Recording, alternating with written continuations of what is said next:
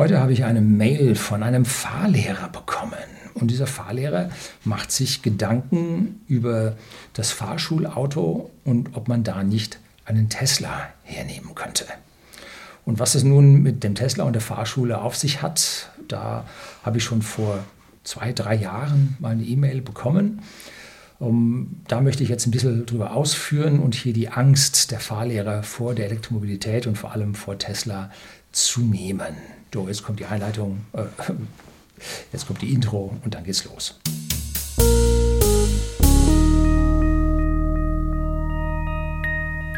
Guten Abend und herzlich willkommen im Unternehmerblog, kurz Unterblog genannt. Begleiten Sie mich auf meinem Lebensweg und lernen Sie die Geheimnisse der Gesellschaft und Wirtschaft kennen, die von Politik und Medien gerne verschwiegen werden. Und heute geht es um ja, einen Tesla Model 3 Standard Range Plus, ob man den nun als Fahrschulfahrzeug verwenden kann. Und da schreibt mir ein angestellter Fahrlehrer, und ich habe zwischendrin vor, wie ich gerade gesagt habe, vor ungefähr zwei Jahren mal am Supercharger in Schweitenkirchen neben einem Fahrschulfahrzeug gestanden und habe mich dort sehr nett mit dem Fahrlehrer unterhalten. Und die waren da am Laden und dann ging es auch gleich an dieser Stelle dann für die auch wieder weiter. So, jetzt also diesen Mail von einem J, einem J.F. E-Autos in Fahrschulen. Guten Abend, Herr Lüning. Mit großem Interesse verfolge ich seit langer Zeit Ihren Unterblog. Erstmal vielen Dank für die zahlreichen Videos. Bitte sehr, danke für das Lob, motiviert für die ganze Woche. Zu mir, ich bin Fahrlehrer im Norden Deutschlands, 31 Jahre jung. Im Sommer habe ich in Hamburg eine Probefahrt mit einem Tesla Model 3 Standard Range Plus gemacht. Für diejenigen, die sich da nicht auskennen, es gibt den, Stand, äh, den das Model 3 Long Range und es gibt einen Standard Range. Und dieses Plus bezieht sich so auf äh, ein paar Ausstattungsvarianten, ein bisschen schnicki-schnacki dazu. Also das ist einer mit einem kleineren Akku und ich meine, er hat 57 oder 58 Kilowattstunden, von denen 90 Prozent ausfahrbar sind. So, und jetzt hat er also eine Probefahrt gemacht und ein Fahrgefühl, eine Ruhe, eine Leistungsentfaltung. Schnell habe ich, habe ich mich wohlgefühlt, angekommen im 21. Jahrhundert. Genau das ist es. Ich war jetzt im Urlaub und habe 2500 Kilometer Mercedes C-Klasse C220D gefahren. Es war ein Geknatter, eine Vibration. Äh,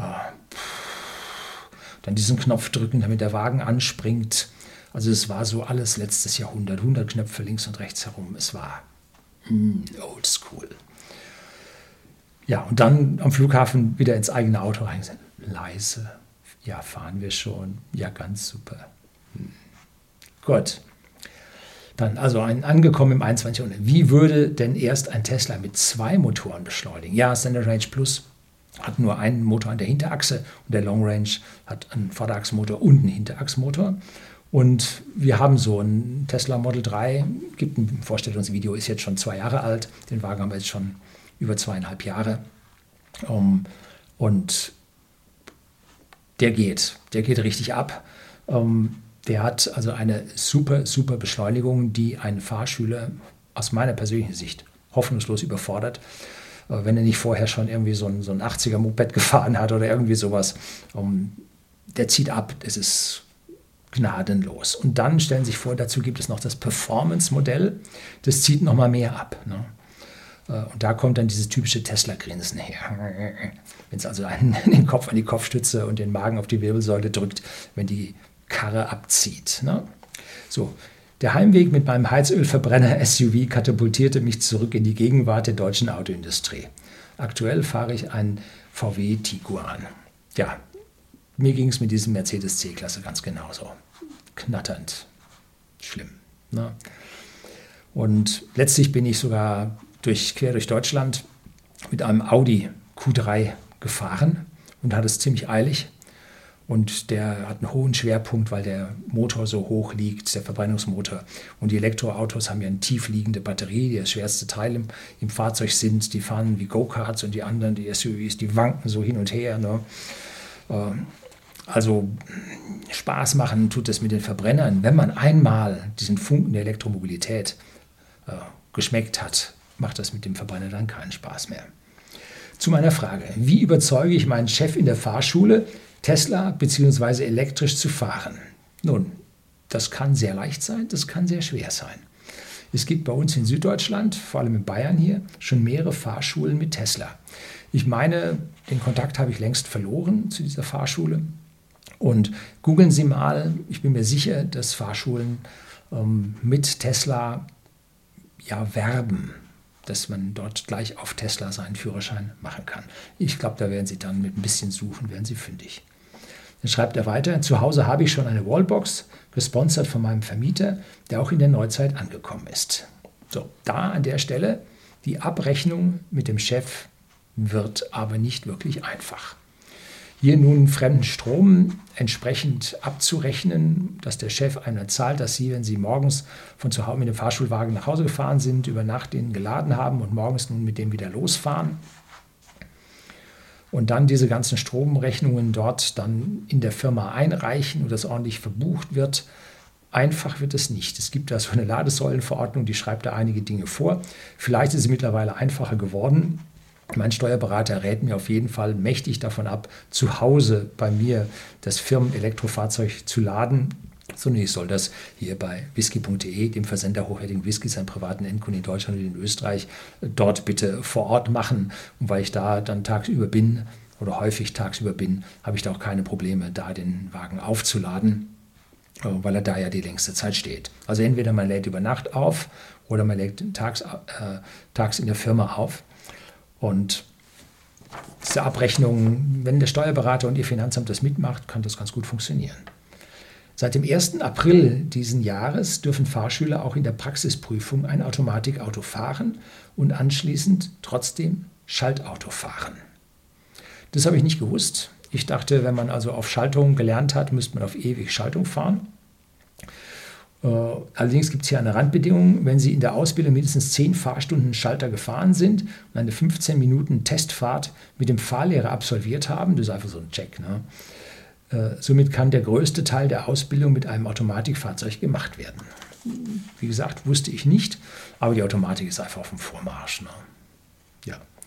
Das durchschnittliche Fahrprofil am Ende eines Tages laut Bordcomputer sind 7 bis 10 Stunden Betriebszeit, 250 bis 350 Kilometer bei einer Durchschnittsgeschwindigkeit um die 35 Kilometer pro Stunde und einem Verbrauch von ca. 6,3 Litern.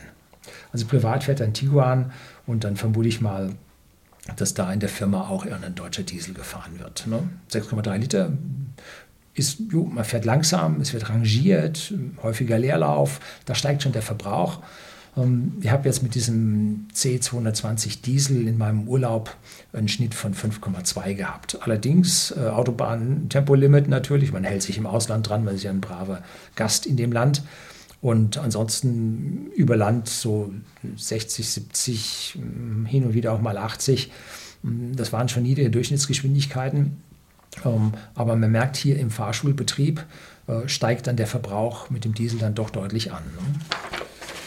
So, und diese 250 bis 350 Kilometer, das reicht gut für ein Model 3 Standard Range Plus, weil man ja nicht diese hohen Verbräuche mit dieser niedrigen Durchschnittsgeschwindigkeit hat.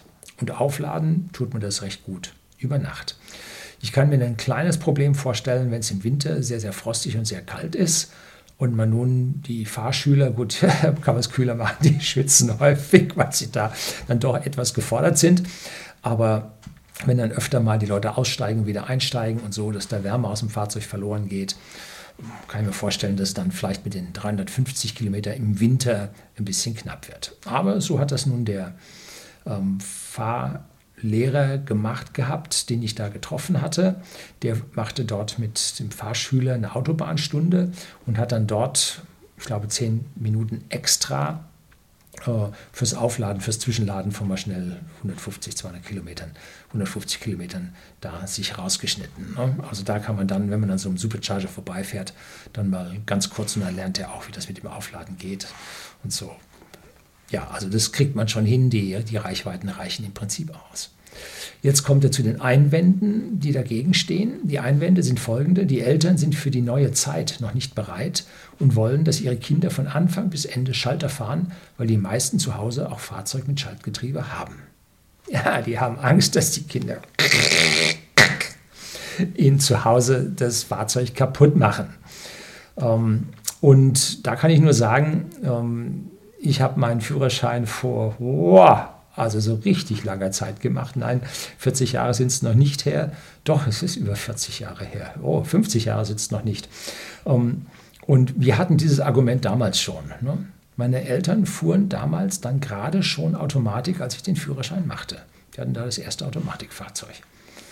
Obwohl sie so modern in Sachen Automatik waren, wollten sie mich dann doch flexibel halten, sodass ich dann Schalter lernen musste. Ne? Also dieses Argument ist ewig und drei Tage alt. Ne? Und dann das nächste Argument, die Bedienung sei zu unterschiedlich zu herkömmlichen Fahrzeugen. Halb wahr, halb nicht wahr. Als ich mich in diesen Mercedes C-Klasse jetzt reinsetzte, der hatte auch ein Lenkradschaltung. Nun, ganz früher, als ich noch nicht Auto fahren durfte, hatte mein Vater auch eine Lenkradschaltung. Ja, äh, war damals halt so. Und diese Automatik-Wählhebel an der Lenksäule, die setzen sich mittlerweile auch bei den klassischen Autos durch, weil heutzutage sind ja alle Schaltungen elektronisch angesteuert. Na gut, es gibt noch welche mit so Seilzügen und Gestängen und so. Gestänge, glaube ich, ist aber völlig out, oder? Kenne mich nicht mehr so aus. Aber Seilzugschaltungen gibt es wohl noch. Und die Bedienung sei zu unterschiedlich zu herkömmlichen Fahrzeugen. Aber alle Kids haben Smartphones. Hm? Die Einstellung des Fahrzeugs über ein Screen, über ein Touchscreen, ist ihnen weitaus näher als die 100 Bedienelemente, die man in so einem Fahrzeug findet. Warum sage ich immer 100? Da hat einer mal einen Vergleich von einem Dreier BMW, war in den USA, ein Dreier BMW äh, zu einem Tesla Model 3 gemacht gehabt und er hat nun jegliche Schaltfunktion in diesem äh, Dreier BMW vom äh, Fensterheberschalter für alle vier Fenster, für äh, Ghetto-Lock von den Türen. Äh, alle, jeden einzelnen Schalter hat er gezählt und ist da tatsächlich auf 100 einzelne Schaltfunktionen gekommen, die hier über Einzelschalter tatsächlich erreichbar sind.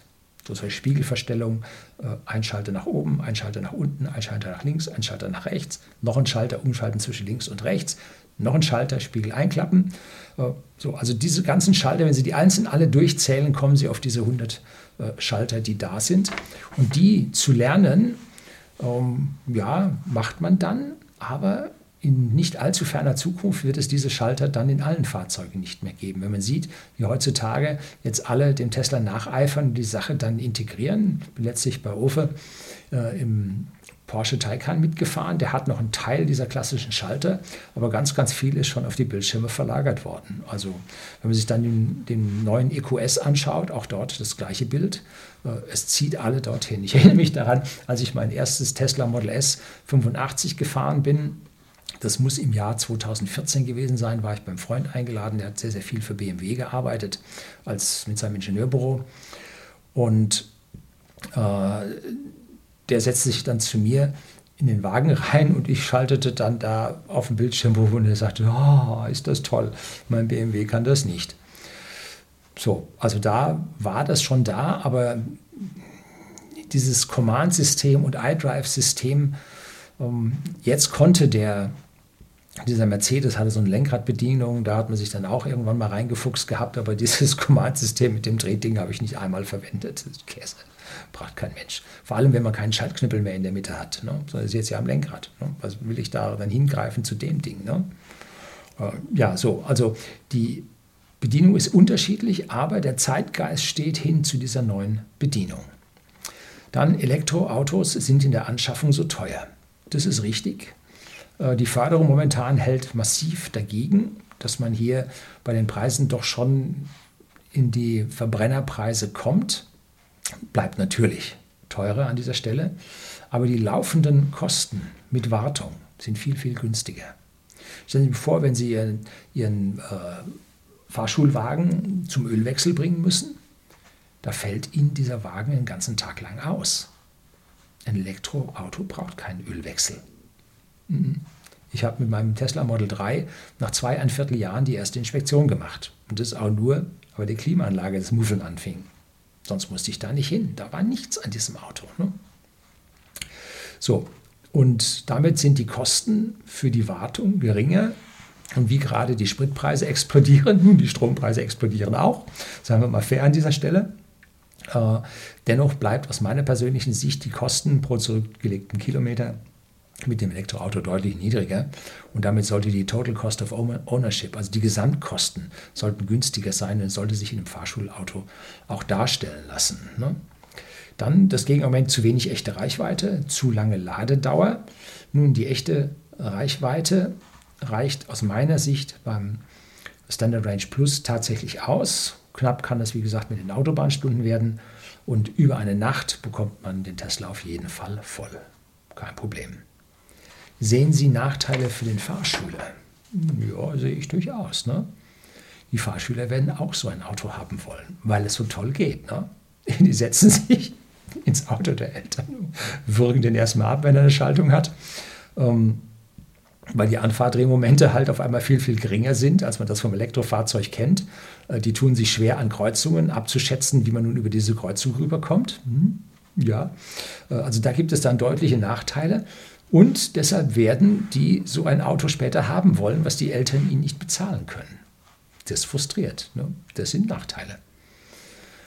Aber meiner Meinung nach ist es, dass man für die Zukunft lernen sollte mit so einem kleinen Hang zur Gegenwart. Der soll halt immer zehn Stunden Schalter fahren, damit er weiß, wo da der Unterschied ist. Und die richtige Zeit dafür ist genau jetzt. Ne? Man wird dann im Prinzip auf so einen, als Fahrneuling auf so einen Verbrenner anfangen. Ja, ein bisschen älter sollte er sein.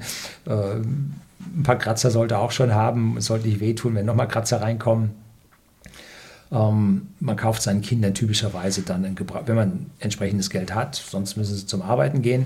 Ich habe mein privates Auto als Jugendlicher tatsächlich selbst erarbeitet. Neben dem Studium als Student geschuftet, Waldbäume gepflanzt, im Akkord. Und dann irgendwann konnte ich mir mein eigenes Auto kaufen.